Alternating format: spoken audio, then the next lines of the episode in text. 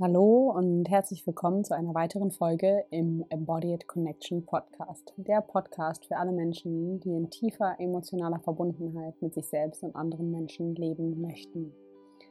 Mein Name ist Lucia Eisenhut und ich freue mich sehr, dass du heute eingeschaltet hast.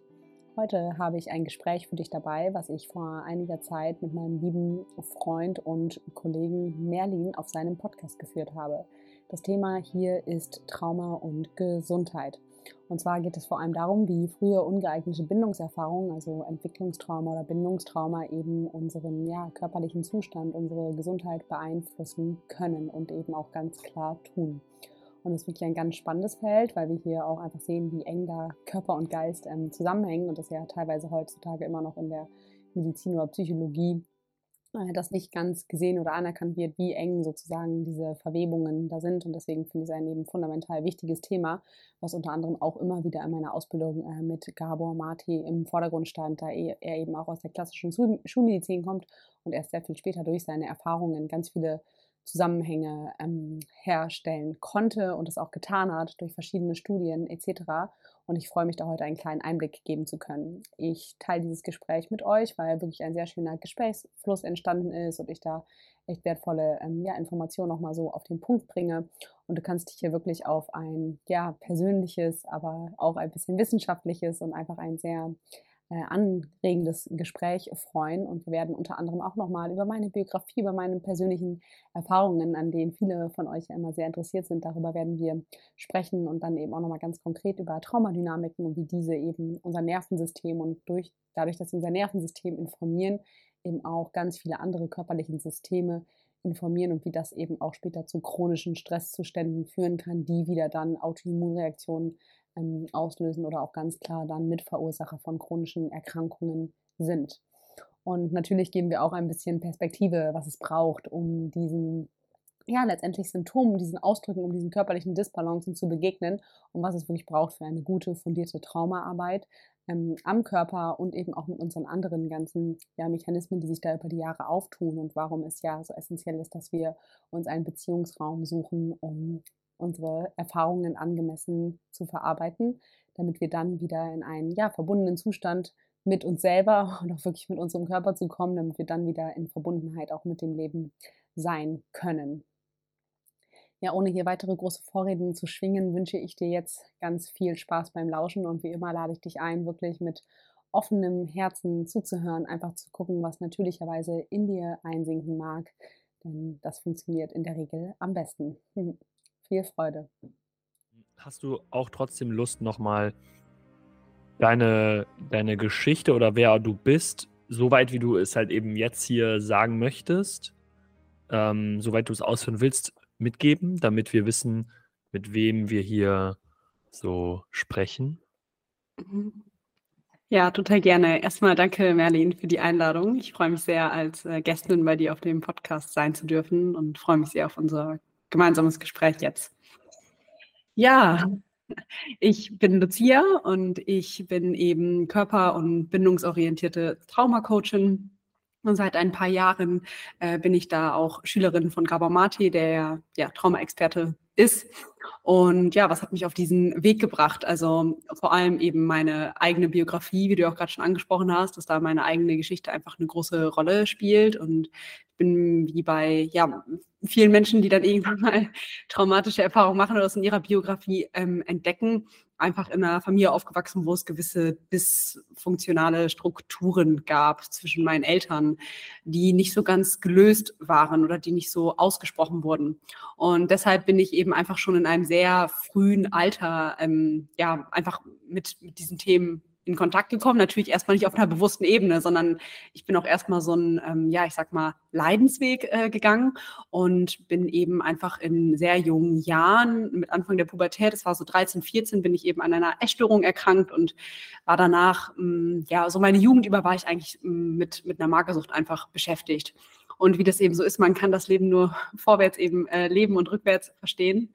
Und so habe ich in diesen Jahren begonnen, ähm, natürlich mir anzugucken, was ist das? Und bin auch da einfach weiter meiner Neugierde gefolgt. Mich hat es immer sehr interessiert, so was, was macht unsere Menschen, unsere menschliche Erfahrung aus, unsere Entwicklung so und habe mich schon auch immer sehr für das Innenleben so des Menschen interessiert und bin dann natürlich durch meine eigene Biografie unweigerlich damit konfrontiert gewesen, mir wirklich genau mein Inneres anzuschauen und bin eben auch vielen Menschen drumherum begegnet, die ähnliche schwierige Biografien mitgebracht haben oder aus einer ähnlichen Familienstruktur kamen und eben auch Symptome und Beschwerden hatten. Und ähm, ja, habe dann eben viele Jahre Verhaltenstherapie gemacht, Gesprächstherapie und habe da ja schon was gelernt und auch verstanden, wo ich herkomme, habe verstanden, was meine Probleme sind. Ich habe auch verstanden, wie das vielleicht mit, den, mit der Beziehung zu meinen Eltern so zu tun hat, aber habe trotzdem gemerkt, dass das nicht reicht, um eine wirklich tiefgreifende Veränderung auf Seinsebene zu bewirken. Und trotzdem gab es in mir immer so eine, und ich glaube, es ist auch ein großes Glück von mir gew gewesen, es gab immer diese starke treibende Kraft, die hat gesagt, ah, da muss doch mehr sein, das kann es nicht gewesen sein im Leben.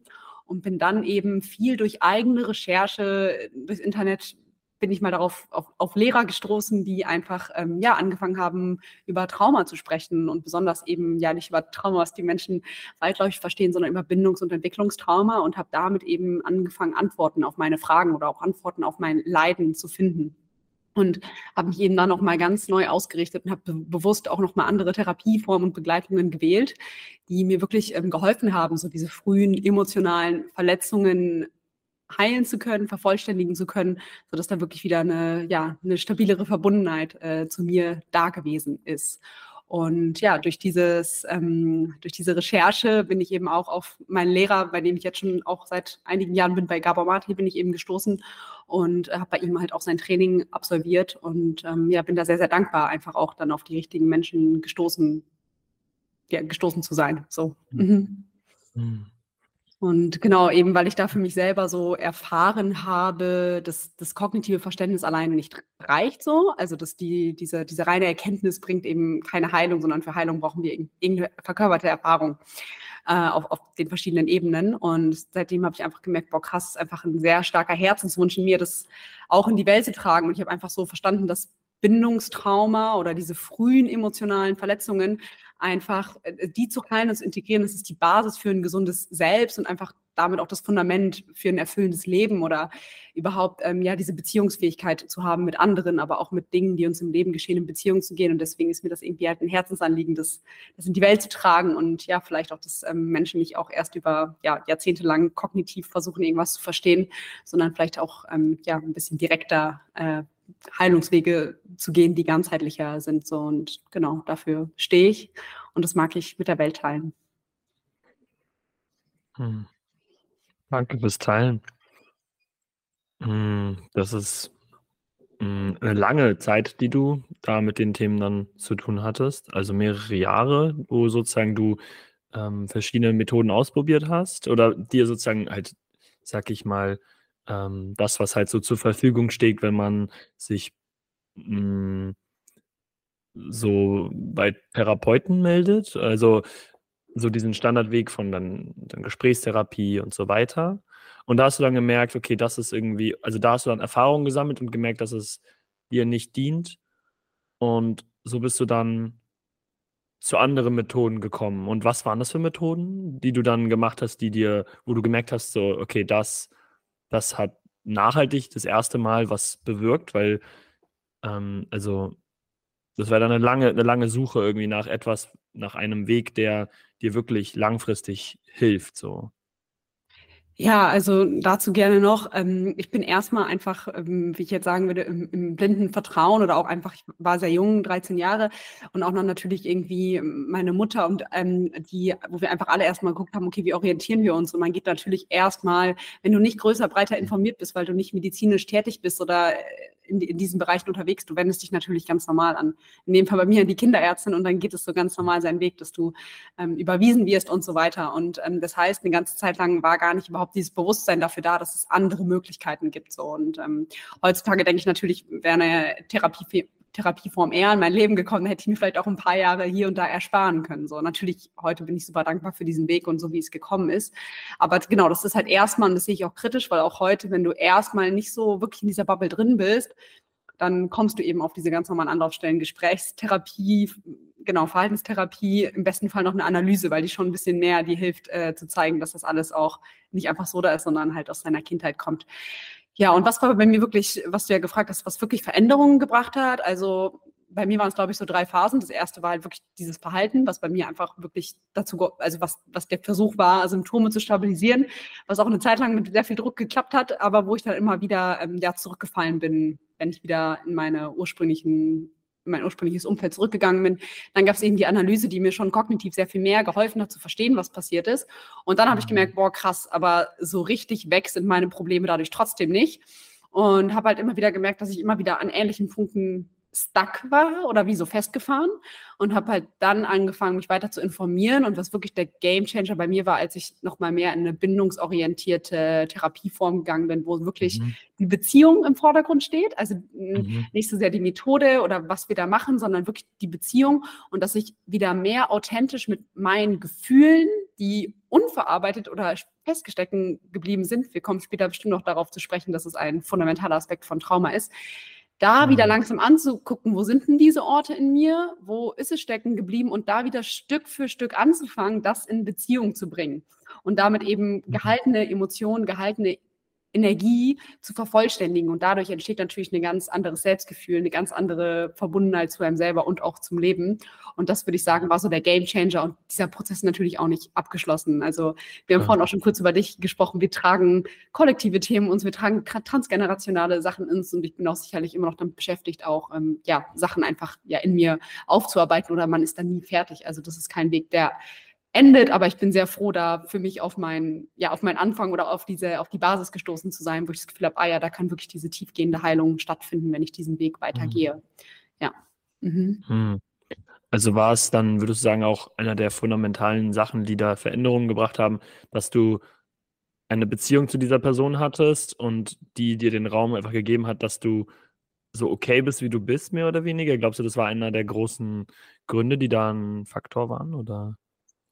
Genau, einerseits dieses, dieses, dieses tiefe, ja, du bist okay, so wie du bist und eben ja. der krasse Unterschied. Ähm, ich kann dir natürlich sagen, hey Merlin, du bist okay, so wie du bist, aber irgendwie, ja, ne, was, was darunter, also auch wirklich die gefühlte Erfahrung zu machen. Ich habe hier wirklich mhm. einen Raum, der sicher ist, also auch wirklich wieder eine Erfahrung zu machen. Es ist ein sicherer Raum und ich kann wirklich auftauchen mit dem, was da ist. Also das ist nicht mhm. nur so ein, so ein, so ein kognitives Wissen ist, weil wir kennen das ja auch so oft, dass wir jemandem was sagen und trotzdem merken wir, dass die Energie darunter eigentlich eine andere ist. So und das ist wirklich, ja. ähm, genau, und dass halt auch so eine Beziehung sich entwickelt. Also ähm, ja, mhm. aber das mhm. war schon auf jeden Fall ein, ein großer, überhaupt mal diesen Fokus auf eine Beziehungs, also auf, dass das Beziehungsarbeit ist halt, ne? Das kannte mhm. ich halt mhm. vorher nicht. Äh, vorher waren es halt eher Methoden oder das bist du und ich bin der Therapeut und so und da habe ich zum ersten Mal, ah ja, da möchte ich mit mir in Beziehung gehen und das ist essentiell, mhm. damit sich bestimmte Dinge in mir zeigen können. Ja. Mhm. Okay. Ja, danke für das Teilen. Jetzt glaube ich, jetzt haben wir schon mal mm, ein paar Mal jetzt das Wort Trauma gefallen. Ich glaube, jetzt ist es auch Zeit, dass wir nochmal vielleicht ein bisschen Licht da reinbringen für die, die damit noch gar nicht vielleicht so einen Bezug zu haben oder auch äh, vielleicht einen Denken oder vielleicht glauben, dass sie es wissen, aber eventuell da auch doch äh, noch was äh, weiteres dahinter steht. Hast du Lust, einfach kurz mit uns zu teilen, was überhaupt Trauma ist? Ja, total gerne. Also erstmal, äh, die meisten Leute, wenn sie ja Trauma hören, haben so dieses, dieses landläufige Verständnis, dass Trauma immer ein total heftiges und schlimmes Ereignis ist. Also sprich eine Umweltkatastrophe, der Verlust eines Menschen oder ein schlimmer Autounfall. Und ja, das ist eine Form von Trauma, die auch durchaus ja, vom Wissen her verbreiteter ist, die man öfter kennt. Und das, da sprechen wir halt von Schocktrauma. Also das ist wirklich ein einmaliges, überwältigendes Ereignis. Ähm, Genau. Und die Traumaform, die eigentlich viel, viel mehr verbreitet ist und die gar nicht so offensichtlich ist, ist eben da, wenn wir von Entwicklungs- oder auch von Bindungstrauma sprechen. Und das können eben auch einfach, das sind mehrere Ereignisse, die immer wieder passieren und die auch überwältigend sind in dem Sinne, aber die sind eben nicht so klar, ähm, ja, von außen sozusagen abgrenzbar. Also da ist ein Unfall oder da passiert eine Katastrophe. Und was wir da ganz gut unterscheiden können, ist, dass diese Form von Trauma können wir so beschreiben, dass es nicht darauf ankommt, was dir im Außen passiert. Also es ist nicht das Ereignis, sondern es ist das, was innerlich als Reaktion darauf in dir passiert. So, da merken wir, da entsteht eine wirkliche Traumadynamik, die fundamental die Entwicklung deines Selbst und generell die Entwicklung deines Menschseins anspricht. Und äh, was wir auch noch ähm, was du hast vorhin so schön gesagt, ja, lass uns da mal Licht mhm. hinbringen. Also wenn wir, ein Trauma passiert, können wir uns das wirklich so vorstellen, dass etwas passiert in unserem Außen, was zu überwältigend äh, für uns ist. Also dass es, ähm, ja, wir mit unseren Bedürfnissen zum Beispiel nicht wirklich gesehen werden und dass wir nicht unsere Gefühle wirklich zum Ausdruck bringen können und dass es ja, für ein Kind kann das überwältigend sein und es ist eben noch nicht in der Lage, wegzugehen oder sich der Situation zu entziehen. Und dann ist es so, wie als würden wir an einer Stelle von unserem Sein oder auch von unserem Körper wie einfach so das, das Licht ausmachen. Also da, da versuchen wir das, da geht das Bewusstsein wie so ein bisschen raus, damit wir den Schmerz oder die Emotion da ist, weil die für ein kleines Kind zu überwältigen ist, damit wir die da nicht mehr fühlen müssen. So. Mhm. Und ähm, genau, das ist, glaube ich, so ein bisschen, um die Traumadynamiken zu verstehen. Und eine Unterscheidung, die ich noch sehr, sehr hilfreich finde, ist eben, dass es grundlegend zwei Wege gibt, wie wir traumatisiert werden. Und das eine ist eben, dass schlimme Dinge, die nicht passieren sollten, sind uns passiert, wie Gewalt, Missbrauch, Katastrophen. Und das andere ist, gute Dinge, die hätten passieren sollen, sind aber eben nicht passiert. Also wir haben zu wenig Liebe bekommen, wir haben zu wenig Aufmerksamkeit bekommen, weil man kennt ja auch ganz oft, dass Leute so sagen, ach, eigentlich war meine Kindheit doch ganz okay, äh, aber wenn man tiefer nachfragt, dann hört man, ah ja, man konnte nie mit den Gefühlen Ausdruck bringen, man, die Bedürfnisse wurden nicht ja gefüllt, aber man sagte halt so, ja, ich hatte ein Dach über dem Kopf, meine Mama hat mir Essen hingestellt. Und dass wir auch wirklich da lernen, dass diese ähm, Verletzungen häufig viel, viel verdeckter sind und dass die trotzdem aber ja unsere ganze Kultur mittlerweile prägen, ja, unsere ganze Beziehungskultur und dass wir eigentlich sagen können, ich bin auch der Überzeugung, dass überall eigentlich diese, ja, das, das Bindungstrauma, Entwicklungstrauma ist epidemisch. Also das sitzt irgendwo mhm. in allen von uns, weil wir auch einfach schon in eine traumatisierte Welt gewissermaßen reingeboren werden. Und deswegen finde ich es einfach ganz, ganz wichtig, da auch nochmal diese ja, feinere Entscheidung die feinere Differenzierung mitzugeben, so ähm, genau, weil es halt mhm. dann doch eben ein bisschen komplexer ist als einfach nur ja ein traumatisches Ereignis halt. Ja. Ja, das bedeutet ja dann eigentlich, so gut, es gibt das Schocktrauma und das sind dann Ereignisse, die auch nicht unbedingt jedem vielleicht geschehen passiert sind, aber die halt auch mal auf jeden Fall ja äh, ist gut, also äh, in einer genügenden Anzahl natürlich trotzdem da ist. Also es ist auch sehr präsent. Aber das heißt ja dann, wenn es mit diesem Entwicklungstrauma und so, dass, wie du auch gerade schon gesagt hast, dass wir alle ja irgendwie traumatisiert sind. Mhm. Und ähm, dass es ja dann anscheinend doch auf jeden Fall ein Thema ist, was uns alle betrifft. Mhm. Und alleine auch durch das kollektive Trauma, wir alleine schon, wie du gesagt hast, in einer Welt leben, in der wir, selbst wenn wir die, ähm, sag ich mal, blümigste äh, Kindheit hatten, dass selbst dann alleine einfach weil, weil wir in einer Gesellschaft leben, die traumatisiert sind, wir auch da was mitnehmen und sogar auch vielleicht, wenn das sogar nicht so ausschlaggebend wäre, wir vielleicht aus Generationen vor uns was mitnehmen. Also ist das sozusagen, kann man davon sagen, ja, dass wir alle so eine traumatisierte Gesellschaft sind, ne? Oder was würdest du ja, sagen? Ja, also das kann man auf einer gewissen Ebene schon so sagen. Gleichzeitig muss man da vorsichtig sein, weil natürlich jetzt mhm. auch nicht jede Macke, die ich in mir trage, muss nicht immer ein Trauma sein. Es gibt da teilweise mhm. mittlerweile auch schon diese Bewegung, die sagt, ach, mein, mein, das, das grüne Blatt von meinem Baum ist abgeknickt, das ist bestimmt ein traumatisches Ereignis oder so. Also man muss da auch ein bisschen vorsichtig sein, dass man das jetzt äh, nicht so äh, überall infl inflationär äh, benutzt. Aber was ich eben schon finde, also was da wichtig ist zu sagen, es gibt halt ein Spektrum. Also wie du schon gesagt hast, ich kann, äh, ich, ich kann ein Schocktrauma haben. Es kann bedingt auch sein, dadurch, dass ich schwere Entwicklungstraumata durch Gewalt und Missbrauch in meiner Familie hatte, ja. Äh, aber es kann auch einfach, gibt einfach ein Spektrum von, sag ich mal, wie, wie stark oder wie weniger stark das sozusagen ist. Und trotzdem ist es natürlich so, dass wir einfach durch die Generation, die wir leben, sich ja verschiedene weil was geht damit einher mit Trauma, dass wir natürlich verschiedene Beziehungsmuster, Bewältigungsstrategien, Kompensationsstrategien und so weiter entwickeln. Und das passiert ja einfach, wenn wir als Kinder in diese Welt geboren werden, wo das so gelebt wird, dann übernehmen wir das ja einfach wieder mit, weil unsere Eltern das so an uns weitertragen, weil es für die ja normal ist, weil sie das auch so von ihren Eltern gelernt haben. Wenn wir uns das vorstellen, dass es das immer wieder passiert, dann ist das ja ein Kreislauf, und fällt irgendwann auch gar nicht mehr auf, weil das, man ist, dann denkt man so, mhm. ah ja, so ist die Welt halt. So bin ich eben, ja, so, so ist das Leben halt, so.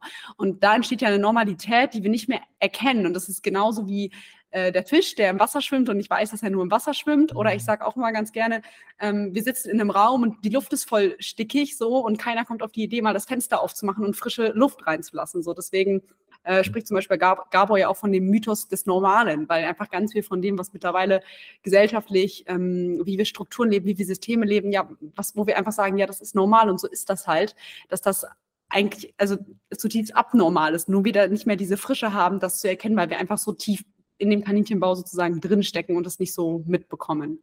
Und deswegen sind wir natürlich schon irgendwie damit ähm, beeinflusst. Und da gibt es auch einen ganz schönen Satz, der beschreibt das ganz gut, weil oft, Buddha hat ja auch gesagt, so mit unserem Verstand erschaffen wir die Welt.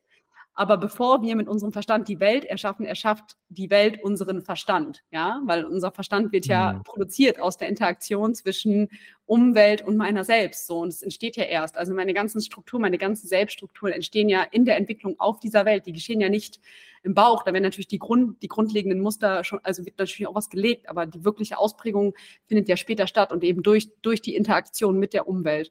Und deswegen finde ich, ist es auch eine ganz äh, fundamentale Unterscheidung, weil wir da sehen, wie doll auch einfach das einen Einfluss sozusagen auf uns hat. Und ähm, das ist auch gar nicht du, du, du oder es ist alles schlecht. Es, äh, so ist es natürlich auch nicht, aber es ist einfach wichtig, das, das zu verstehen, dass wir da ja alle eine, eine, eine Luft atmen, die nicht mehr ganz frisch ist. So kann man sich das, glaube ich, ganz gut vorstellen. Ja. Hm. Total. Krass. Ähm, und gleichzeitig fällt ja auch oft auch dieses oder diese, diese Aussage, ne? Ähm, dass wir, also eben das mit dem Thema normal, ähm, dass wir, also dass es no, eine normale Gesellschaft zeigt ja auch irgendwo eine kranke Gesellschaft ist. Wir haben Zivilisationskrankheiten, wir haben äh, alles Mögliche, was einfach äh, irgendwo, wo Krankheit mitfließt. Und äh, es kann ja sein, dass äh, mit dem Trauma und Krankheit da irgendwo auch ein Zusammenhang vielleicht ist. Also zumindest habe ich ja aus meiner Erfahrung, habe ich dir ja auch schon mitgeteilt und weiß, wissen ja auch die Zuhörer aus dem Podcast, hatte ich ja zum Beispiel lange ein Reizdarmsyndrom und habe dann irgendwann herausgefunden, dass selbst dahinter eigentlich das größte Thema bei mir nicht gefühlte Emotionen sind oder ähm, eben äh, ja Wunden aus der Vergangenheit. Und ähm, du ja auch von deiner Geschichte erzählt hast, ähm, Thema Magersucht oder Essstörung ähm, und wie du ja auch aus, bei dieser Krankheit irgendwie diesen Weg ähm, auf dich genommen hast, ähm, einfach weil du irgendwie dieses Gefühl davon hattest, dass da mehr auch ist und auch jetzt letztendlich darauf ja gestoßen bist auf Trauma. Und da würde ich voll gerne von dir nochmal diese, diesen Zusammenhang hören, weil es ja hier um auch Gesundheit geht und vielleicht die manche jetzt da vielleicht noch gar nicht diesen Zusammenhang sehen, aber inwiefern hängt dein Trauma dann auch mit Thema Gesundheit, Krankheit zusammen? Hast du Lust, da uns ein bisschen mitzunehmen? Ja, total gerne. Also wir haben ja vorhin jetzt schon ein bisschen so die, die, äh, die Traumadynamiken beschrieben und ich glaube, es ist wichtig, das dann an dieser Stelle nochmal so ein bisschen, gerade wenn es um Entwicklungstrauma oder so geht, das zu vertiefen, äh, weil wir einfach sagen können, also wenn Trauma in diesem frühen Alter eben passiert, oh, Entschuldigung, ich muss mal eben. Trink mal was. okay, besser. Mm. Ja, wenn, äh, wenn Trauma eben in diesem frühen Alter passiert, dann beeinflusst es eben fundamental unsere Entwicklung. Und eben ist es auch so, dass Trauma und Nervensystem eben ganz eng zusammenhängen. Also Trauma beeinflusst letztendlich die Entwicklung auch von unserem Nervensystem. Und man kennt vielleicht auch schon, je nachdem, wer wie tief im Thema ist, man kennt ja diese typischen Reaktionen, ob das jetzt Fight, Flight oder Freeze ist, also dass unser Nervensystem je nach Gefahr in einen, in einen unterschiedlichen Zustand geht. Und als Kinder haben wir eben oft nicht die Möglichkeit, tatsächlich wegzurennen oder gegen unser Elternteil zu kämpfen, äh, weil wir einfach, ja, wenn ich eins bin, kann ich nicht sagen, Mama und Papa scheiß Party hier, ich gehe. So, das geht halt nicht. Ne? Wir sind halt der Situation irgendwie ausgeliefert und was passiert dann? Dann passiert eben, was ich vorhin beschrieben habe. Also wir nennen das Phänomen auch Dissoziation, dass wir unser Bewusstsein wie so ein bisschen ausschalten und rausgehen und trotzdem geht das alles oft mit einer sehr hohen Aktivierung von unserem Nervensystem an, äh, einher. Und an sich sind diese Zustände ja auch alle von der Natur vorhergesehen, aber sie sind eben auch nur dann vorhergesehen, wenn wir danach wieder reguliert werden und wenn die abge abgebaut werden können. Und als Kinder sind wir nicht in der Lage, das alleine zu tun. Das heißt, wir brauchen ein Gegenüber. Wir brauchen ein Du, wir brauchen ein, ähm, ja, ein eigenständiges Du, was in der Lage ist, uns zu koregulieren. Weil wir als kleine Kinder einfach, unser Nervensystem ist nicht voll ausgewickelt, unser Gehirn ist nicht voll ausgewickelt, äh, entwickelt. Und deswegen haben wir nicht die Kapazität, uns selber da zu regulieren oder so eine starke Emotion zu halten. Das heißt, da sind wir erstmal auf die Koregulation von einem Erwachsenen äh, angewiesen. Und wenn es das jetzt eben nicht gibt, weil unsere Mutter emotional nicht verfügbar ist oder selber das für sich nie gelernt hat, da kann es ja 1000 Gründe geben, dann fangen eben an, dass wir diese Sachen weiter unterdrücken und sich diese Nervensystemzustände sozusagen manifestieren. Und dann können wir halt wirklich sagen, ja, es kommt erstmal zu diesen negativen Erfahrungen, durch die, zu diesen traumatischen und dann gibt es eben halt, dass unser Nervensystem dadurch beeinflusst wird. Und unser Nervensystem hängt natürlich fundamental mit allen anderen Gesundheitssystemen im äh, Körper zusammen. Und wenn ich per se ein gestresstes Nervensystem habe, was die ganze Zeit in Überregung ist, wissen wir alle so, Stress, das erhöht zum Beispiel die Entzündungsparameter oder was du gesagt hast, Reizdarmsyndrom. Das hat ganz viel einfach mit einem gestressten System per sich zu tun, weil es werden mehr Stresshormone ausgeschüttet unter anderem und das heißt, es kann einfach zu verschiedenen Entzündungsreaktionen oder halt auch zu chronischen Erkrankungen führen. Und es gibt eine Studie, die habe ich da kennengelernt, auch bei Gabor Mate in der ähm, Ausbildung. Das ist die ACE-Studie, die heißt ähm, Advanced Childhood Experience. Das ist die Studie und die haben die in Amerika gemacht mit über 17.000 Amerikanern, haben da teilgenommen. Und da wird eben der Zusammenhang genau zwischen dem Thema, was du angesprochen hast, erforscht, also zwischen sozusagen frühen traumatisch, traumatischen Erfahrungen und gesundheitliche Folgen, gesundheitlich, emotion, äh, mental, aber eben auch ähm, physisch. Und da werden einfach aus verschiedenen Kategorien, also es gibt Kategorie, ich glaube, ähm, Missbrauch, Gewalt und Vernachlässigung, äh, dann ist da sozusagen, kriegst du zehn Fragen und kannst die ankreuzen. Und ähm, man hat eben dann herausgefunden, man hat die Menschen auch ein Leben lang begleitet und herausgefunden, dass jeder Mensch, der eben ähm, ja einen ACE-Punkt hat, dass die einfach deutlich, ähm, ja, eine deutlich höheres Risiko haben, irgendwann in ihrem Leben an einer mentalen oder auch an einer äh, einfach physiologischen Erkrankung ja davon betroffen zu sein. Und ich glaube sogar, wenn du fünf oder mehr ACE-Punkte sozusagen hast, dann ist deine Lebenserwartung bis zu 20 Jahre geringer. So, das muss man sich halt erstmal klar machen, dass es halt ziemlich intensiv ist. Und auch, dass wir, deswegen finde ich es auch so krass, dass teilweise heute in der gängigen Schulmedizin immer noch ähm, ja, propagiert wird, dass es nicht so viel miteinander zu tun hat. Mm, aber ja, jetzt war das ein kurzer kleiner wissenschaftlicher Exkurs zu dieser Studie. Aber was wir uns eigentlich merken können, per se bedeutet eben unintegriertes Trauma oder wenn etwas, es hat ja auch viel damit, es verstecken geblieben, weil meine Emotionen da nicht vervollständigt werden konnten. Ich musste was halten und das ist per se einfach Stress für meinen Körper und wir wissen einfach, Stress, eine stressige Physiologie führt halt dann dazu, dass verschiedene Krankheiten sich manifestieren, die dann ja Symptome sind. Also das ist ja auch heutzutage, also hier wird das Bild natürlich nicht vertreten, aber dass wir ähm, Symptome haben und so ein bisschen dann, dann findet man raus, dann ist es in der Medizin so, wir haben ein Symptom und sagen, ah ja, das ist das Reizdarmsyndrom. Jetzt haben wir gefunden, was es ist. Und dabei ist das Reizdarmsyndrom ja auch nur ein Ausdruck von etwas Tieferem. Und das ist eben ganz, glaube ich, ein ganz zentrales Problem, dass wir halt, äh, ja, die Symptome, dass wir anfangen, die zu bekämpfen und sagen, ah, jetzt bist du gut eingestellt, dann ist es gut. Aber eigentlich sollte da, wo wir anfangen, die Symptome zu lindern, dass wir dann wieder stabil genug sind, dass dann da die Arbeit beginnt und dass wir wirklich nach der tiefer liegenden mhm. Ursache sozusagen fehlen. Und wenn wir die Ursache immer verleugnen und sagen, ach, es sind einfach die Symptome und wir wissen nicht, was die Ursache ist. Das gibt es ja so oft, dass wir sagen, wir wissen nicht, woher diese Autoimmunerkrankungen kommen. Das ist genetisch, das ist vererbt. Äh, wenn wir das so doll verleugnen, das macht natürlich es unmöglich, dass wir eine Beziehung zu dieser Ursache eben anfangen aufzubauen. Und ähm, ja, meiner Meinung nach ist eben dieses Erforschen und eine Beziehung zu der Ursache aufbauen, also zu diesen ursprünglichen Verletzungen zurückzukommen, ist halt äh, ja meiner Meinung nach zentral, um äh, wirklich mit diesen Erkrankungen arbeiten zu können. So. Ähm, Genau, und jetzt hast du ja noch kurz, äh, ich wollte eigentlich noch kurz darauf eingehen, weil du ja auch angesprochen hast, ja. nochmal bei meiner eigenen Geschichte mit der Magersucht. Und ja, genau. ähm, das ist ja so ein, so ein Zwischending, weil einerseits ist eine Magersucht was körperliches, wenn man irgendwie untergewichtig ist und nichts isst und einfach ganz klar dein Stoffwechsel und deine Physiologie dadurch beeinflusst ist und gleichzeitig hat es auch halt was ähm, was psychisches und deswegen habe ich mich, glaube ich, auch immer sehr nah an dieser Schnittstelle zwischen, wann macht man medizinische Intervention und wann psychologische und habe halt da auch äh, kennengelernt, dass es zwei so sehr stark einfach ähm, getrennte Lager sind und dass halt eben auch da die Arbeit extrem symptomorientiert ist. Also äh, es ging viel darum, einfach Gewicht zu stabilisieren, dazu zu kriegen, dass man ein vernünftiges Essverhalten hat, aber halt nie ähm, tiefer zu schauen, was sind die unterliegenden Dynamiken oder so und halt das einfach, ähm, ja, ich auch da gemerkt habe, wie ja, wie schlecht immer noch die Zusammenarbeit auch zwischen diesen Disziplinen ist und dass wir im Grunde viele Spezialisten für kleine Dinge haben, aber halt diese generalistische oder interdisziplinäre Zusammenarbeit halt einfach nicht äh, gut funktioniert. Und ähm, ja, das, das macht, glaube ich, an vielen Orten einfach ein Problem oder halt auch generell Stichwort Psychiatrie oder mit psychiatrischen Erkrankungen, wie damit umgegangen wird, äh, halt einfach sehr kritisch oder halt einfach sehr wenig äh, traumainformierte, ähm, ja, traum wenig traumainformierte Schulmedizin oder äh, Psychologie. Und ähm, ja, das habe ich halt einfach da miterlebt sozusagen. Mhm. Hm. Ja, ich glaube auch, ähm, also einmal ist es natürlich wichtig, weiterhin diese ganzheitliche Sicht zu haben. Ne? Es gibt die Ernährung, die Bewegung, den Schlaf. Und das sind alles irgendwie Fundamente, die wir erfüllen dürfen, damit wir auch einfach äh, funktionieren, mehr oder weniger. Mhm. Ähm, und dann gibt es eben diese Themen wie unsere Schatten und unsere emotionalen Themen und so weiter, hm, die natürlich, wie du jetzt wundervoll erläutert hast, einen großen Einfluss haben.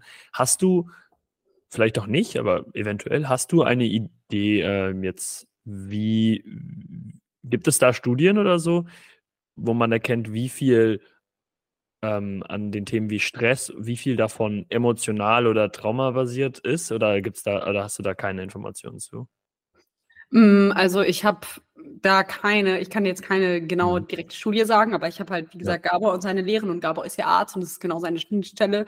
Und er hat halt tatsächlich schon einfach gesagt, dass es eigentlich immer, also ähm, dass dieser gerade chronischer Stress in uns, das ja immer was mit eigentlich äh, etwas unverarbeiteten, unintegrierten zu tun hat, weil ansonsten wäre es nicht, äh, wäre es nicht chronisch. Natürlich kann ich immer noch irgendwie Pech haben und mir irgendein Virus einfangen und habe dann irgendeine Krankheit oder ich kann mir ein Bein brechen und das ist auch Stress für meinen Körper, aber das sind in der Regel alles Sachen, die ja nicht chronisch bleiben. Und wenn etwas chronisch ist, dann zeigt es ja auch eigentlich, also chronisch meint ja nur, es ist ein, ein anhaltender Zustand sozusagen. Und das zeigt ja, dass da etwas anhaltend nicht richtig verarbeitet ist. Das heißt, es macht anhaltend sozusagen Lärm. Also wenn immer unter der Oberfläche irgendwas ist, dann ist, also genau, wenn da immer eine tiefe Ursache ist, das heißt, es wird halt so lange Lärm machen, bis man sich dieser Ursache zuwendet. Und deswegen, glaube ich, können wir schon sagen, dass sehr viel, gerade von den chronischen Erkrankungen, Autoimmunerkrankungen, dass die einfach ja schon sehr viel einfach mit sehr frühem Kindheitsstress mh, hm, zu tun haben. Und wie gesagt, ich kann keine genauen äh, Studien sagen, aber ich, also in den Büchern halt, die ich von Gabo auch äh, gelesen habe, sind da sehr deutlich die Zusammenhang auch besonders mit Asthma und mit anderen chronischen Erkrankungen. Sein Buch When the Body Says No für alle Menschen, die das echt tiefer interessiert, mhm. da wird sehr deutlich der Zusammenhang zwischen psychischen Stress in der Kindheit und eben chronischen Erkrankungen, Autoimmunerkrankungen gezeigt. Ist auch ein Top-Buch für alle, die da interessiert sind. Vielleicht packen wir euch das hier in die Show Notes und dann ja, kannst du es lesen. ja. Voll. Geil, das, das verlinke ich.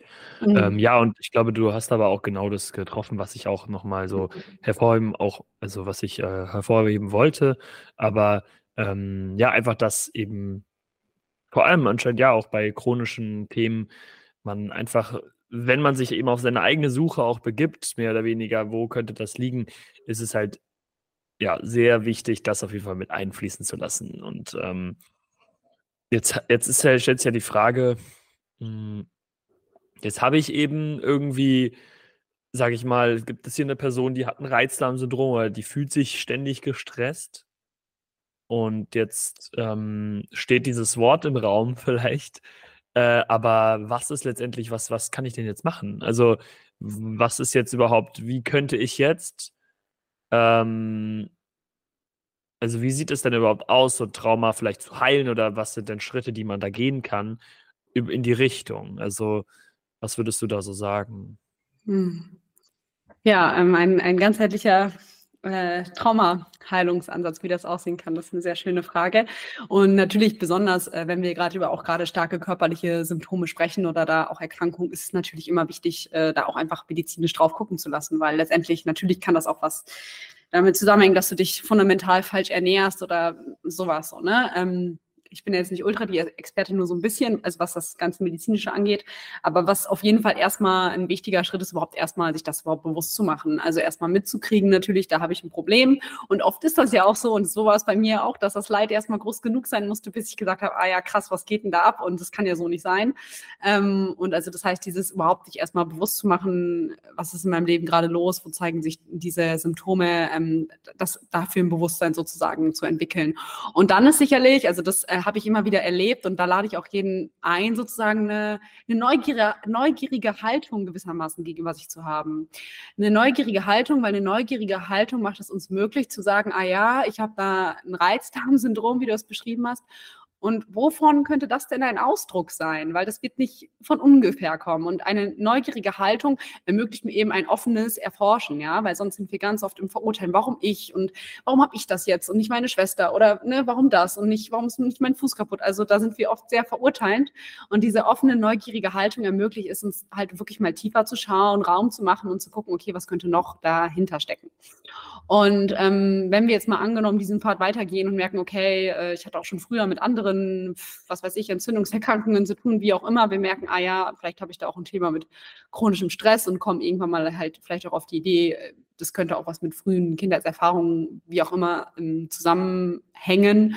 Es kommt natürlich immer so ein bisschen darauf an, welchen Weg möchte ich gehen oder wie intensiv ist es auch. Aber ich bin mittlerweile schon der Überzeugung, also was wir vorhin so ein bisschen gesagt haben, letztendlich geschieht dieses, diese Form von Entwicklungs- oder Bindungstrauma, wie ich sie beschreibe oder womit ich arbeite, entsteht durch ungeeignete Bindungserfahrungen. Das heißt, wir können sagen, das entsteht in Beziehungen und ähm, ja, zeigt sich oftmals auch in Beziehungen. Also, dass ich merke, okay, ich habe irgendwie emotionale Trigger in meiner Partnerschaft oder gut, beim Reizdarmsyndrom ist jetzt vielleicht ein bisschen was anderes, aber trotzdem gilt es bei diesen frühen Bindungsverletzungen einfach universal, dass es halt auch nur in Beziehungen heilen kann. Und deswegen würde ich da immer ermutigen, natürlich sich irgendwie eine Form von äh, therapeutischer oder traumasensibler Begleitung so zu, ähm, ja, zu holen oder sich da Unterstützung zu holen, ja, sich wirklich Hilfe zu holen. Und das ist, glaube ich, auch ein ganz wichtiger Punkt, der oft unterschätzt wird, ist eben ja diesen ersten bewussten Schritt zu gehen. Also zu sagen, hey, ich gehe jetzt los und ich schaue mir das an, weil das ist mir, das ist mir gewissermaßen die Lebensqualität wert oder ich bin es mir wert oder ähm, da muss es ja noch mehr im Leben gehen. Also diesen Mut haben, diesen ersten Schritt zu gehen. Und dann ist es eben ganz wichtig, dass wir, ja, wie gesagt, auch da verstehen, dass es ein, ein Du braucht. Also an diesen Stellen, gerade an diesen frühen Bindungsverletzungen, brauchen wir wirklich ein Du, um wieder bei uns selbst anzukommen. Denn an diesen Orten, wenn wir jetzt sagen, zum Beispiel das, das Reizdarmsyndrom wegen mir lass uns sagen, es ist ein, ein, ein Ausdruck von unausgedrückter Wut, ja, dann äh, kann das sein, dass ich früher, ganz, ganz früher, in einem sehr jungen Alter, eine Wutreaktion in mir hatte. Und äh, Wut können wir auch, ist eigentlich sehr, sehr spannende Emotion, weil Wut ist immer dann, wenn ich einen Protest habe. Also wenn meine Eltern nicht angemessen auf meine Bedürfnisse angehen, dann ist meine erste gesunde Reaktion eigentlich ein Protest, weil ich damit sage, hey, das ist nicht in Ordnung, ich brauche dieses Bedürfnis, ich bin wichtig, erfüllt es mir. So äh, ein Versuch, die Umwelt so zu beeinflussen, dass mein Bedürfnis erfüllt wird. Und was wir eben häufig noch aus der Erziehung kennen, ist, das Kind wird wütend nicht akzeptiert, geh auf dein Zimmer, sei alleine, es wird ähm, weggeschickt und wird in dem Moment mit der Wut sozusagen abgelehnt. Und es, es findet eine Isolation statt. Also das Kind wird damit alleine gelassen. Aber da kommen wir wieder zu dem Punkt, dass diese heftige Wut für ein Kind total überfordernd ist äh, und dann lernt es halt, ah ja, ich darf nicht wütend sein, sozusagen. Ich darf nicht wütend sein, ich muss es unterdrücken. Und es wählt diese mhm. Anpassung an die Beziehung, weil die Beziehung ist für das Kind ja trotzdem überlebenswichtig, weil das Kind kann nicht allein in der Welt zurechtkommen, ja. Das ist auch so fundamental zu verstehen. Wir sind als Kinder, wir sind abhängig und also wir können nicht unabhängig sein. Und diese Beziehung ist das höchste Gut. Das heißt, wir werden jeden authentischen Impuls unterdrücken, um in der Beziehung zu bleiben.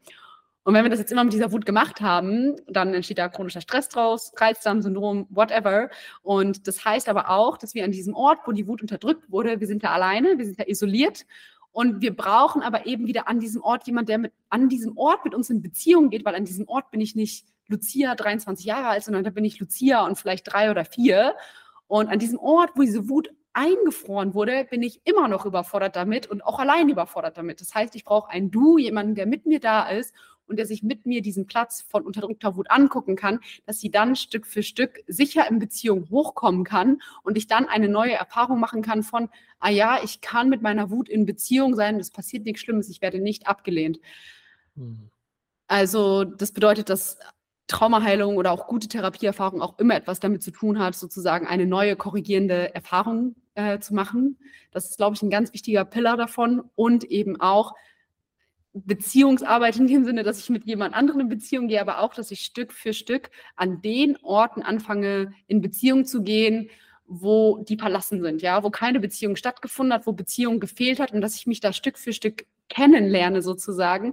Wo sind diese verlassenen Orte? Wo sind die fragmentierten Orte? Und indem ich eine Verbindung dazu aufbaue, eine Beziehung dazu aufbaue, fange ich an, sie Stück zu Stück zu mir zurückzuholen. Und das ist ein Prozess auch wieder von Ganzwerdung, so.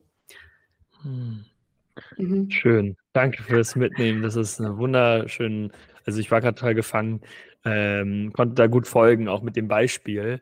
Mhm. Ähm, und finde, du hast so wundervolle Schlagwörter auch gebracht, so diese Neugier. Ich finde, das ist so wertvoll und so, so was Schönes, so. Das, das führt immer mehr zu diesem Erkennen, ohne es zu bewerten, so mhm. mit einer spielerischeren Ansatz, den man halt lernt auf dem Weg dann oder sehr, sehr wertvoll finde. Das ist mhm. auch eine tolle Sache, die mir auch meine äh, Traumatherapeutin damals äh, mitgegeben hat. So, wie ist es denn, wenn ich es neugierig erforsche? Und das hat mir sehr geholfen. Und äh, das andere Schlagwort, äh, Thema Verbindung, Beziehung, ähm, schön, wie du da nochmal, finde ich, wie du das so, ähm, wie wichtig das ist, eben in diesen Kontakt mit Menschen zu gehen und dort diese überschriebenen Erfahrungen zu machen. Ähm, trotzdem, wie ist es jetzt mit Thema Verbindung? Natürlich ähm, gibt es dann diese Verbindung zwischen Menschen, wo man natürlich dann am, im besten Fall eine Person hat, die dir mit Verständnis, Mitgefühl und so weiter begegnet. Mhm. Ähm, aber denkst du, dass da trotzdem ein Schritt, also, oder ich kann mir vorstellen, ein Schritt vorher wäre nochmal, fang an, mit dir auch eine Verbindung aufzubauen, damit du überhaupt in der Lage bist, mit anderen Menschen eine Verbindung auf einer gesünderen Ebene überhaupt zu führen. Mhm. Also, mh, hm, wie würdest du sagen, hm, würdest du dem so mehr oder weniger zustimmen oder glaubst du, das muss gar nicht so der eine Schritt zum anderen sein? Und deswegen Verbindung, was glaubst du, wie, wie, wie, wie könnte es überhaupt aussehen, wieder Verbindung mhm. aufzubauen? Ja, total gerne. Auch richtig äh, spannende Frage und spannende Überleitung. Ich würde total gerne noch kurz auf einmal davor ja. eingehen, weil ich gemerkt habe, ich habe da was gerade nicht erwähnt, was mir sehr wichtig ist. Und zwar, ich habe es ja so gerade beschrieben, ähm, äh, mit der Wut und wie wir uns dann zurückziehen. Und das ist, glaube ich, auch ein ganz wichtiger Punkt in diesem Heilungsprozess, wenn wir anfangen, diese jüngeren Orte wieder zu erkennen oder eine Verbindung aufzubauen, dass wir merken, ah ja, das, was da damals passiert ist, also die ursprüngliche Bewegung ähm, von, ähm, dass es das eine intelligente Funktion ist sozusagen. Also, dass es ja sehr intelligent von mir ist, wenn ich überfordert bin, ist es sehr intelligent, sozusagen mein Bewusstsein auszuschalten oder aus dieser Situation rauszugehen, weil ansonsten würde das, könnte es mein Überleben damals wirklich bedrohen, weil ich wirklich überfordert mit diesem Zustand vom Nervensystem bin. Und das ist, glaube ich, immer noch ganz wichtig zu sagen, dass wir wirklich anerkennen, dass dann eine tiefe Intelligenz in diesem Überlebensmechanismus drin ist, weil. Kennen wir alle heutzutage, wir verurteilen uns für jeden kleinen Kompensationsmechanismus und sagen, warum bin ich so und ey, warum kriege ich das immer noch nicht auf die Kette? Und dass wir wirklich an, anfangen anzuerkennen, das hat einen wirklich tiefen Sinn und hat eine, ist eine, auch eine tiefe lebensbejahende Intelligenz, weil sie hat unser Überleben gesichert. So ist mir auch mhm. nochmal wichtig, weil das auch ein bisschen mehr noch dieses Mitgefühl anspricht, was wir auch immer mehr auf dem äh, Heilungsweg kultivieren dürfen gegenüber uns selbst und auch gegenüber anderen. Äh, den Punkt wollte ich gerne noch machen. Ja, voll, ähm, sehr gut. Genau, und das andere jetzt, was du beschrieben hast, also du hast ja gerade jetzt so gesagt, hm, braucht es nicht auch, dass ich erstmal ein bisschen Verbindung zu mir selber aufbaue, damit ich mit anderen in Verbindung gehen kann.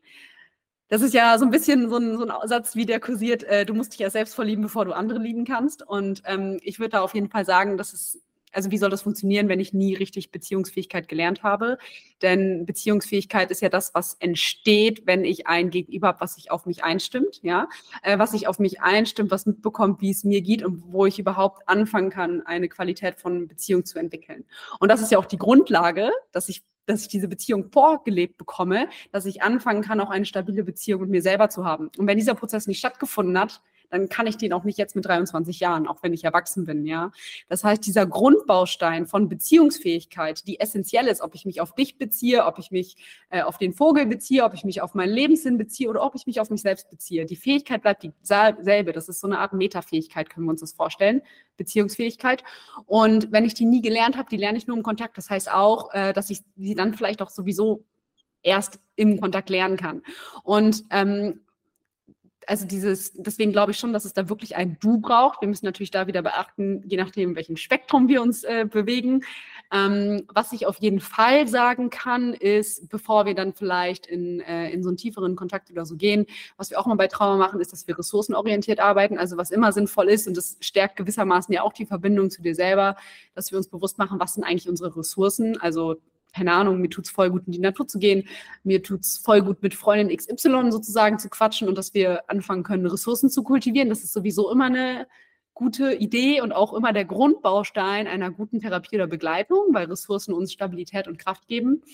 Ähm, vielleicht ist es auch das so ein bisschen, was du meinst, aber das ist mir eben wichtig zu sagen, weil wir haben halt häufig, heutzutage auch häufig diese Phänomene von Scheinautonomie. Ah ja, ich muss das erst alles selber hinkriegen und ähm, boah, krass, wenn, wenn, wenn mich die sieht, wie, wie klein und wie unfähig ich eigentlich an diesem Ort bin, das geht nicht. Ich muss erst ein bisschen was sozusagen reparieren, bis ich mich damit in Beziehung zeigen kann.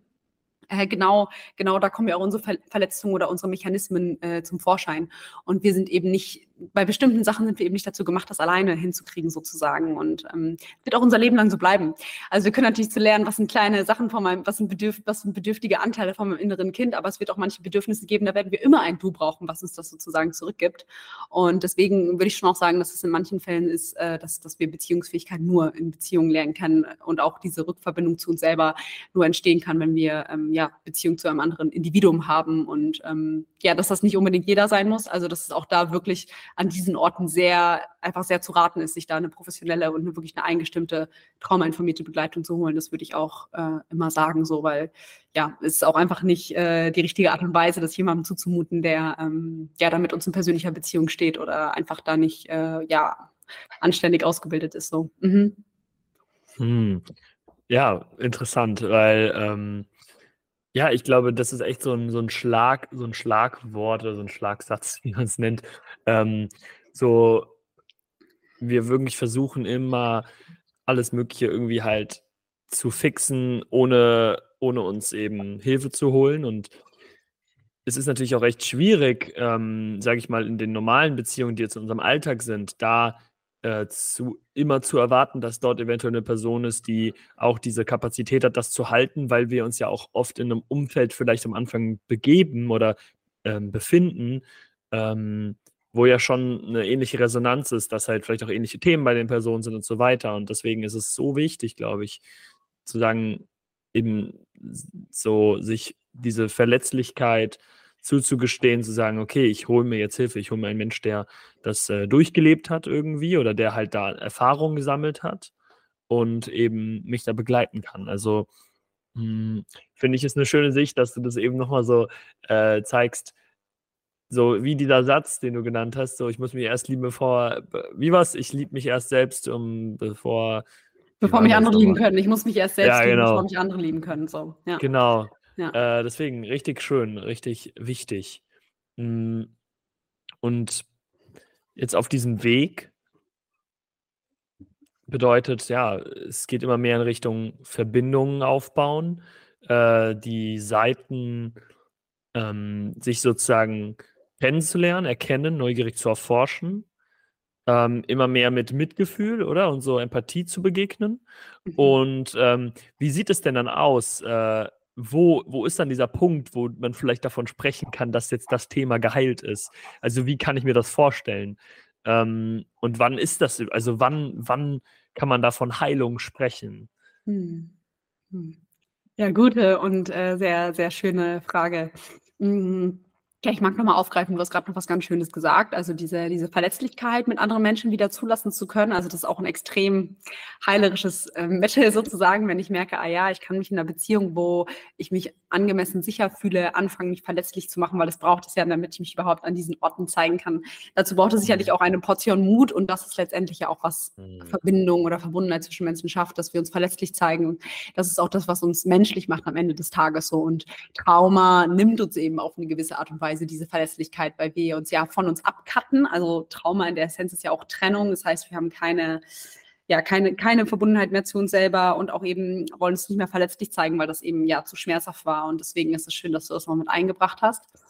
Und ähm, ja, das ist, wie gesagt, eine spannende Frage. Wann kann ich davon sprechen, dass äh, etwas integriert oder Gehalt ist? Was ich da sagen würde, also es hat auch wieder ganz stark damit zu tun, wie ist meine Beziehung dazu. Ähm, denn oft ich würde mittlerweile sagen, manche Sachen gehen vielleicht nie weg. Also ob es ein Anteil, ob es ein Kompensationsmechanismus oder eine unterliegende Dynamik ist, das geht vielleicht nie weg, aber es geht vielmehr darum, wie beziehe ich mich auf diese Sache? Also wie bin ich in Beziehung damit? Ähm, das heißt, kann ich ihr mitfühlen, kann ich ihr annehmend begegnen und zum Beispiel das haben wir jetzt nicht so vertieft, aber wenn da ein Anteil in mir kommt, der ist, der ist unsicher, der ist, der ist verletzt und das ist irgendwie ein kindlicher Anteil, dass ich den sozusagen sehen kann und sagen kann, ah ja, guck mal, da taucht der auf und dass ich ihn aber wie schon einen Platz in mir gegeben habe. Und das bedeutet für mich, dass wenn dieser Anteil hochkommt, weil oft, das ist ja das Problem auch oft. Wir sind so stark mit unseren Anteilen und mit diesen verletzten Sachen uns identifiziert, dass bei einem Trigger, der kommt, wir haben keine Pause zwischen Reiz und Reaktion. Wir kommen diesen Anteil und wir handeln blind durch ihn. Wir werden wütend, wir werden rasend, wir machen irgendwas, wo wir uns im Nachhinein denken, oh mein Gott, was habe ich da schon wieder gemacht? Weil wir dann mit einem anderen reflektierenden Bewusstsein draufschauen. Und ich glaube, ähm, was du da ansprichst, davon können wir sprechen, wenn wir mehr Raumhaftigkeit in uns haben. Das heißt, wir haben eine ganz andere ähm, Kapazität entwickelt, uns zu regulieren und dass wir wirklich diesen verletzten Anteilen, dass sie nicht weg sein müssen, aber dass wir ihnen einen Platz in uns geben. Ja, das habe ich vorhin auch so ein bisschen beschrieben. Äh, was im Grunde ja passiert, wir spalten verschiedene Anteile ab. Also die, die schwirren hier so irgendwo rum oder wir, wir unterdrücken die und dass wir das wieder aufmachen, einerseits die Anteile zu uns zurückholen oder das Unterdrückte wie so ein bisschen auftauen lassen und den Sachen wirklich ein Zuhause in uns geben. Und das kann ja nur passieren, wenn ich anfange, wieder mehr meinen Körper zu bewohnen. Ja, wenn ich mehr verkörpert bin, weil dann habe ich ja eine ganz andere Kapazität in mir, meinem Nervensystem, meinem Körper und kann diesen Sachen einen, einen Platz geben. Und dann entsteht ja ein Prozess von Ganzwerdung, weil ich die Teile, die ich vor mir weggeschoben habe, zu mir zurückhole. Und überhaupt dann kann ich ja erstmal ganz hier sein mit dem, was ich bin. Und das finde ich, glaube ich, einen ganz zentralen ähm, Aspekt, weil wir auch oft mittlerweile in dieser Spiri-Heilungsszene so haben, so, oh ja, lass mal transzendieren und meditieren und von ihr weggehen. Aber nein, lass doch erstmal richtig voll in diesem Körper und hier ankommen. So. Und das macht eben Trauma uns schwierig, so gerade in den ersten Jahren. Und ich würde sagen, das ist für mich so dieser, ähm, ja, es ist ein Prozess, wo sich sowas zeigt. Also das hat erstmal viel mit meinem Selbstgefühl zu tun. Und das andere ist eben aber auch wieder, wie, ähm, ja, wie, wie lebe ich nach außen? Welche Veränderungen stellen sich tatsächlich ein? Also auch da immer wieder ein offenes Ohr zu haben von Menschen, die mir wichtig sind, die mich gut kennen. Ähm, also wenn ich noch so viel, keine Ahnung, meine gemacht zu haben, irgendwelche Tools habe, aber meine, meine engen Beziehungen sagen immer noch, boah, Lucia, mit, mit dir, mit, mit dir geht's einfach nicht, weil du hast da so ein, jetzt mal hart gesagt, so eine Macke, aber die, die dir auch spiegeln, boah, da, da tut sich nicht viel. Oder die eben auch sagen, ah ja, das, die Beziehung, das verändert sich und, und also ne, ob sich da auch wirklich natürlich was in Bewegung setzt und eben auch diese wirklich Beziehungsfähigkeit, also wie trete ich authentisch in Beziehung mit anderen Menschen, auch was sich da sozusagen verändert und was da stabilisiert wird. Ich glaube, das sind so zwei ganz gute ähm, Indikatoren, die wir ja beobachten oder die wir mitnehmen können auf einem Heilungsweg so. Mhm. mhm. Ja, das ist, glaube ich, wichtig, wie du das auch ansprichst. Ähm, also einmal will ich ja auch noch eine Sache sagen. Ähm, ich glaube, ich glaube schon zum Beispiel jetzt bei einem Thema, wo du wirklich eine Krankheit hast, da kannst du die, diese, dieses Verständnis dafür gewinnen, was halt dahinter steckt, ne, diesen Knoten mhm. immer mehr entwickeln und sowas wie eine Krankheit, die kann dann schon gehen. Genau, ein Symptom, Frage, das kann sich natürlich genau. auflösen. Wenn du dich der tiefer liegenden genau. Dynamik widmest, dann kann sich das ja. natürlich auflesen. Das war vielleicht, also ja, definitiv, das nee, ist nee, ja hoffentlich, voll. genau, ja, ja. Mhm. Genau, dass halt schon so eine Art Hoffnung auch ist äh, für so Themen, die jetzt, sage ich mal, wo, äh, wo eben ähm, du wo Themen sind, die du halt ähm, entwickeln darfst, die Knoten aufwickeln darfst, die Spannung, der Stress, der kann sich lösen und dann wird halt, event, ne, wird halt klarer, was dahinter steckt und dazu kannst du halt einen gesunden, gesunden Umgang mit äh, entwickeln. So. Ähm, so, trotzdem, wie du auch gesagt hast, Thema Heilung, ja, wann hat das denn überhaupt ein Ende? Das ist ja oft, glaube ich, auch so, so eine Hoffnung, dass man irgendwann geheilt ist, aber da stellt sich halt eben die Frage so, gibt es diesen Zustand? Ähm, können wir den jetzt hier überhaupt so erreichen, auch gleichzeitig mit ähm, auch dem kollektiven Thema? So. Also das ist halt, also kam ja auch noch so hoch.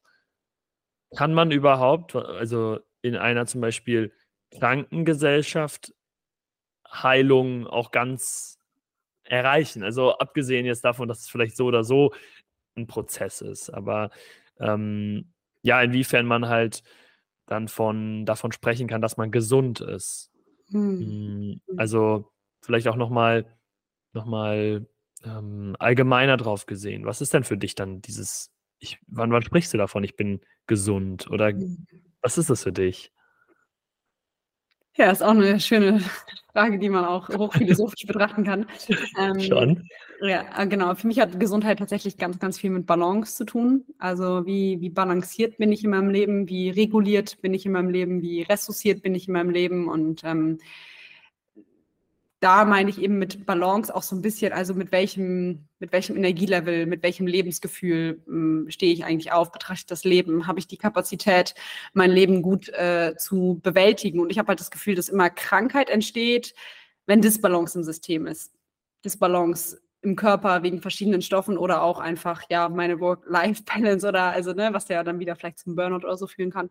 Also deswegen hat da erstmal Gesundheit von mir was mit Balance zu tun und ich glaube definitiv, dass es möglich ist, gesund zu leben, auch, sage ich mal, in den Gesellschaftsstrukturen, in denen wir, ähm, in denen wir unterwegs sind. Auch da ist mir ganz wichtig zu sagen, dass es da manche Menschen einfach auch das Trauma auch da was mit ähm, ja, wie, weiß ich genau das Wort, aber wie man sagt, Chancengleichheit oder so zu tun hat. Also, dass da, dass auf jeder da unterschiedliche Bedingungen mitkriegt, ob das jetzt schwierig oder einfach ist, ein, langfristig ein, ein gesundes Leben in Balance sozusagen zu führen. Aber ja, ich glaube definitiv, dass es möglich ist, auch in den heutzutage, äh, in, in den Umständen, sage ich mal, in denen wir leben, weil wir auch immer mehr merken, ah ja, ähm, je mehr ich mich wieder mit meinem authentischen Selber sozusagen rückverbinde und je mehr ich auch wieder ein Gefühl von Selbstwirksamkeit kriege, also die, das, das Empfinden von ich kann mein Leben gestalten und ich kann mit beeinflussen, wo mein Leben sozusagen hingehen soll, dann kann ich auch mehr gucken, okay, was, was brauche ich für meine Gesundheit? Ich lerne mich da ja auch kennen.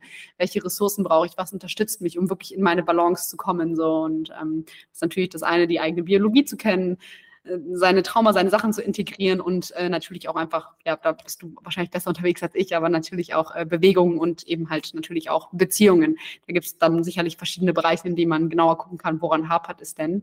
Mm, ja, und das ist, glaube ich, halt auch immer wieder ein lebenslanger Weg ist und vor allem, was mir dann nochmal wichtig ist, also dieses diese Qualität vom Zuhören zu entwickeln. Also, dass ich merken kann, wenn ich jetzt wieder Symptome habe oder so, dass das dann zu merken, ah ja, so, so ein Zuhören zu entwickeln, das, das, mein Körper spricht da mit mir, der will kommunizieren.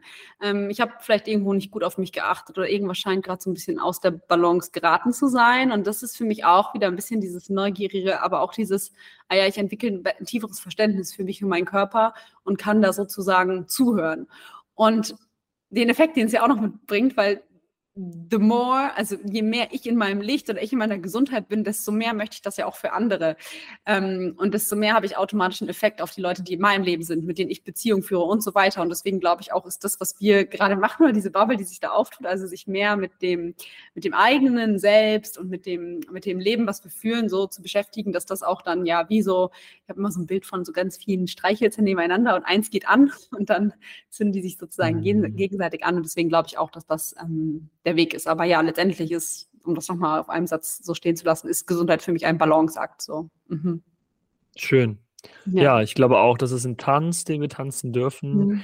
Ähm, und letztendlich ist, glaube ich, Balance nicht dieser Zustand von ich bin in der Balance, sondern also dieses ständige so, ich bin im ständigen Gleichgewicht, sondern hey, ich tanze halt von einem zum anderen Ort und vielleicht ist eine Balance auch das, dass es gar nicht diese Balance, diese, weißt du, diese eine Balance gibt. Es ist immer wieder ein neues Finden von Themen, wieder neue Herausforderungen, die hochkommen und damit ähm, sein. Und ich glaube, was auch in meiner Sicht so wichtig ist, ist, ein gesundes Leben ist definitiv auch ein, ein erfülltes Leben, irgendwie mhm. auch ein Leben aufzubauen, was abseits von diesen ganzen Themen wie Heilung, wo du dir ein Leben aufbaust, was du gerne lebst und mhm. wo du mh, hm, eventuell auch diese, diese Energie der Heilung nicht mehr so stark gibst. Also du gibst nicht mehr diesem Thema Heilung so einen großen, großen, hm, so, so viel Energie ähm, und äh, konzentrierst dich vielleicht auch darauf, was eben deine Ressourcen sind, was dir Freude bereitet, wie du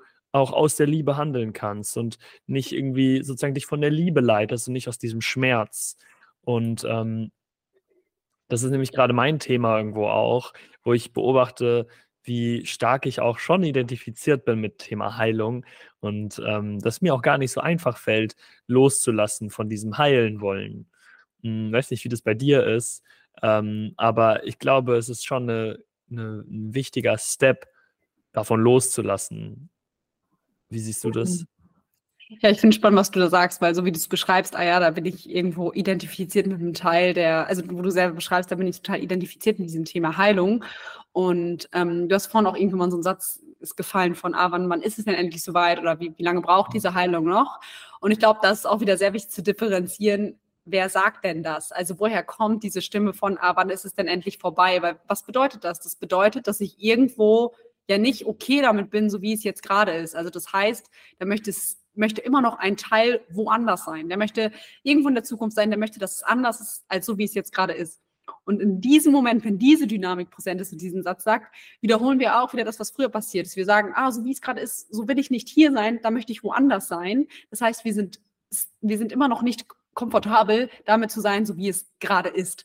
Ähm, und ich glaube, wenn man das so versteht, weil das ist, egal ob wir Spiritualität oder Heilung haben, dass auch sich, das sind die perfekten Kostüme, um seine Ko Kompensationsmechanismen nochmal ganz bewusst sozusagen in etwas reinzustecken oder äh, sich zu verstecken sozusagen. Und deswegen ist es, glaube ich, immer ganz zu gucken, okay, wer fragt denn das? Weil oft ist in diesem, ähm, ja, wann, wann, wann ist es denn endlich vorbei oder wann bin ich endlich geheilt, steckt da auch immer noch ein Stress, eine Unruhe, die auch wieder ein Ausdruck von was Unverarbeiteten ist drin.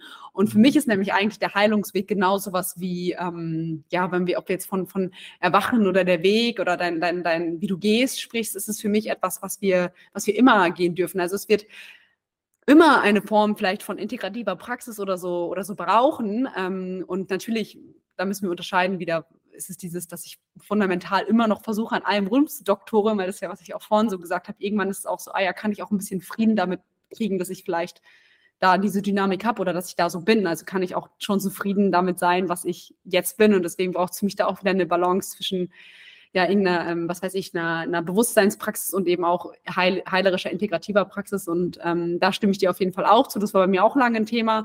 Ich dachte so, oh, ich muss, muss alles integrieren, ich muss jeden Anteil umdrehen und noch dreimal umdrehen und ganz genau angucken. Und was eben auch ähm, ganz, ganz hilfreich ist, ist genau, bewusst die Dinge zu stärken, die gut sind. Also das zu verstärken, was eh schon gut ist, weil ähm, ich, ich habe da immer ganz gerne so ein Bild, wenn wir jetzt ein Wasserglas haben und wir packen Erde rein. Und dann versuchen wir, wenn wir nur heilen und nur wieder gut machen wollen, versuchen wir so mit so einem kleinen Täler für diese ganze Erde raus, rauszufischen. Äh, aber es wird immer noch ein bisschen Erde drin bleiben. Aber wenn wir einfach klares Wasser in dieses Glas nachkippen, dann wird früher oder später nur noch klares Wasser drin sein. Ist jetzt gerade mhm. vielleicht, wenn man hört, nicht, äh, aber vielleicht gibt es trotzdem ein ganz gutes Bild. Und äh, deswegen bin ich da auch so, dass wir da wirklich auch eine, genau, eine gute Balance brauchen. Wann ist es auch einfach in der Zeit, bewusst die Lebensfreude zu stärken und ähm, da mit Ressourcen äh, ranzugehen. Und ich merke zum Beispiel, das ist bei mir gerade so ein Punkt. Ja, ich habe viel integrativ und heilerisch gemacht und möchte auch weiterhin darin wirken. Aber gerade ist bei mir der nächste Lebensschritt, erstmal ein bisschen Freiheitsbewegungen nachzuholen und wirklich da einfach, ja, meinem Spaß, meiner Freude zu folgen und zu gucken, was tut mir denn eigentlich gut und äh, nicht noch, ja, eine nächste ähm, äh, spannende Therapiemethode auszuprobieren, um noch irgendwie ja einen Anteil ein bisschen mehr äh, ja, auszutherapieren oder was auch immer. Und ähm, deswegen, ja, das sind so meine Gedanken dazu. Mhm. Mhm. Ja, finde ich richtig schön. Ähm, ich finde, es ist ja so wichtig, beides, beides zu sehen und zu sehen, wie letztendlich ähm, auch das nicht dazu führt, dass wir eben dieses erhoffte, äh, irgendwie erfüllte Leben oder auch ins Richtung eines glücklicheren Lebens gehen und wie es da eben auch, auch das eben ganzheitlich betrachtet, auch ganz viele andere Facetten braucht. Ähm, ich finde jetzt schon richtig schön unser Gespräch und ich habe das Gefühl auch, wir haben sehr viel wertvolle Dinge angesprochen. So, ich glaube, es ist eine sehr übersichtliche, auch sehr, sehr schöne Übersicht. Hm, fällt dir gerade was über diese Themen ein, wo du das Gefühl hast, hey, da möchtest du auch von deinem jetzt, du möchtest da unbedingt auch noch mal was mitteilen im Bereich ähm, etwas, was mir gerade nicht, äh, nicht so irgendwie vielleicht auch entgangen ist, mh, hm, wo du, wo du gerne noch was dem Zuhörer, der Zuhörerin mitgeben willst in dem Bereich? Ja, eine Sache, die mir noch wichtig ist, weil du mich ja auch gefragt hast, was bedeutet denn auch so ein Heilungsweg und so. Und das ist mir, glaube ich, echt mhm. ganz wichtig, dass nochmal, besonders wenn wir auch über die Integration von traumatischen Ereignissen sprechen, ähm, dass wir wirklich mit Rückschritten rechnen dürfen. Ähm, weil es ist eben ganz oft so, dass wir denken, ah ja, jetzt, äh, jetzt fühle ich mich ready, jetzt mache ich das Kapitel auf und ich gucke rein und dann, dann nehme ich mir drei Wochen Zeit für meine Heilung und then it's done. Oder ich nehme mir ein Jahr Zeit und mache jetzt Therapie und dann ist es vorbei. Und es ist mir eben ganz wichtig zu sagen, dass oft, wenn wir wir anfangen, uns diesen traumatischen Dynamiken zu widmen, dass es erstmal schlimmer wird, ja. Ähm, und das können wir uns wirklich so vorstellen, weil wir ja, was ich ganz am Anfang diese Dynamik beschrieben habe, von, ah ja, wir, wir, wir, wir dissoziieren, wir gehen raus mit unserem Bewusstsein und da versuchen wir ein Stück weit irgendwie uns zu betäuben für das, was um uns herum passiert, weil der Schmerz so intensiv ist. Und dann entwickeln wir diese ganzen Kompensationsstrategien, wie auch immer, und äh, wollen diesen Schmerz nicht mehr so richtig an uns ranlassen, führen unsere Emotionen nicht mehr und sind da wirklich ein bisschen wie auf Schmerzmitteln, kann man sich das eigentlich vorstellen. Und wenn ich jetzt ja anfange, mich dem wieder mehr zuzu, zuzuwenden und mir mehr an die Punkte zu gehen, wo ich taub bin, wo ich gar nicht so ein richtiges Gespür habe, dann fange ich ja an, dass die Schmerzmedikamente Stück für Stück sozusagen abzudrehen. Und das heißt, es tut auch erstmal mehr weh und es kommt viel Trauer, es kommt unverarbeitete Emotionen, die auch sehr unangenehm sind, weil wir sie so lange nicht gefühlt haben, die kommen hoch. Und das kann sehr schmerzhaft sein und auch ein bisschen destabilisierend. Und das, das kann halt echt nochmal einfach ähm, ja, viele Dinge hochholen, die wir ganz lange nicht gefühlt haben. Und es ist mir wichtig, da Awareness äh, dafür zu schaffen, dass das ganz normal ist, dass es dazugehört. Und dass es immer Phasen geben wird, wo wir denken, boah, gerade, ey, richtig auf der Überholspur, geil, es geht richtig voran. Und dann wird es auch wieder Phasen geben, wo wir denken, oh Gott, was habe ich denn eigentlich die letzten drei Jahre gemacht? Ich fühle mich ja genauso wie immer sozusagen. Und dass das dazugehört, dass ein Heilungsprozess definitiv zyklisch ist, dass es keine gerade Leiter nach oben ist. Und äh, da mag ich einfach, ja, das, das, das teilen, weil ich glaube, dass da auch viele Menschen ähm, ja auch einfach da, da, damit beschäftigt sind oder vielleicht auch diese Idee in sich tragen, aber wenn ich einmal losgehe, dann geht es nur noch bergauf und dass das eben mhm. nicht so ist. Aber genau, dass du, wer auch immer, der gerade zuhört, nicht alleine damit ist und das ist mir einfach nochmal wichtig für diesen ähm, Heilungsweg mitzugeben an dieser Stelle. Ja. Total schön. Und da kam ja auch noch was. Es ist auch eben, und das ist sehr schön, finde ich, uns wird meistens diese Themen gegeben, die wir auch in der Lage sind, ähm, zu bearbeiten, wenn wir, wenn wir jetzt nicht sagen, okay, wir gehen da jetzt radikal rein und mhm. machen vielleicht eine Erfahrung, die, wofür wir uns noch nicht eigentlich bereit fühlen. deswegen ist es so wichtig, da auch eben diese Geduld äh, mitzunehmen. Dieses, und ich finde, Geduld ist auch ein sehr schöner mhm. Akt der Selbstliebe irgendwo. Mhm. Dieses, hey, ich bin sanft mit mir, ich gehe mit mir sanft um und ich gehe eben so weit, wie ich das Gefühl habe, dass so weit ich gehen möchte. Also da auch nicht zu viel abverlangen, weil äh, wir brauchen eben, je mehr wir auch, dieses schöne Bild des Baumes so, je mehr wir eben auch nach äh, ähm, eben die, die unsere Blätter und so, unser Baum nach oben wächst. Es, es geht nicht ohne diese Verwurzelung, diese Wurzeln, mhm. die in den Boden ragen. Und äh, es braucht eben diese Erdung, diese Verbindung, diese äh, Verwurzelung und ähm, diese Ressourcen, die wir auf dem Weg sammeln, ähm, um uns auch eben den Themen dann widmen zu können. Und deswegen ist es, glaube ich, echt so wichtig, diese Tugend der Geduld auch und dieser Sanftmut, dieser, diesen Themen auch, äh, die wirklich zu beachten äh, und nicht zu sagen, hey, ich äh, stürze mich, also kann doch die Erfahrung machen, so sind nicht meine, äh, nicht meine, äh, nicht meine natürlich ähm, Entscheidung, aber ich hatte die Erfahrung zum Beispiel gemacht, ich äh, habe mich relativ radikal reingestürzt, mal eine psychedelische Erfahrung und habe halt gemerkt, wie ich dafür eigentlich noch gar nicht so ganz bereit war. Und da finde ich, darf man auf jeden Fall auch eventuell eine gewisse, ähm, einfach so ein Gefühl dafür haben, für was der Körper denn überhaupt bereit ist.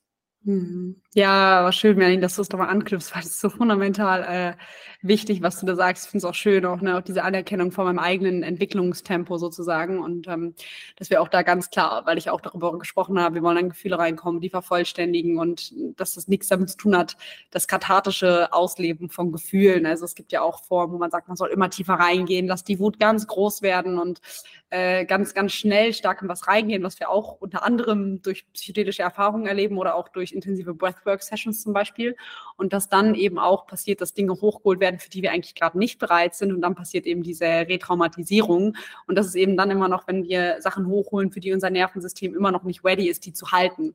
Weil es ist nicht schwer, intensive Gefühle hochzuholen. Wenn du es wirklich willst, dann kriegst du schnell hin. Aber die danach zu halten und angemessen zu integrieren, ist was anderes. Und ähm, oftmals kann zwischen diesem, das finde ich ganz spannend, kann zwischen diesem kathartischen Ausleben oder immer wieder in intensive Gefühle reingehen, kann auch wieder eine, eine Dopamin- und Dramasucht sozusagen mhm. stecken, äh, weil man sich dann kurz lebendig fühlt und so. Und ähm, was mir da schon noch wichtig ist, ist zu sagen, also einmal so eine Frage von, ah ja, wie was hat sich danach wirklich verändert? Also wenn du mal so innehältst und merkst, boah, hat sich durch dieses intensive Durchfühlen wirklich was, wirklich was verändert so?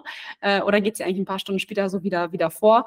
Und wenn wir wirklich anfangen, echt wieder an echte Gefühle ranzukommen, dann hat das was sehr, ja, was sehr Feines, was sehr Intimes und auch sowas, was wir gar nicht so laut in die Welt schreien würden, weil das was sehr Berührendes und was sehr Verletzliches ist. Und ähm, das sind eben auch nicht so große, intensive ähm, Gefühle dann, sondern das sind, da werden wir wirklich berührbar.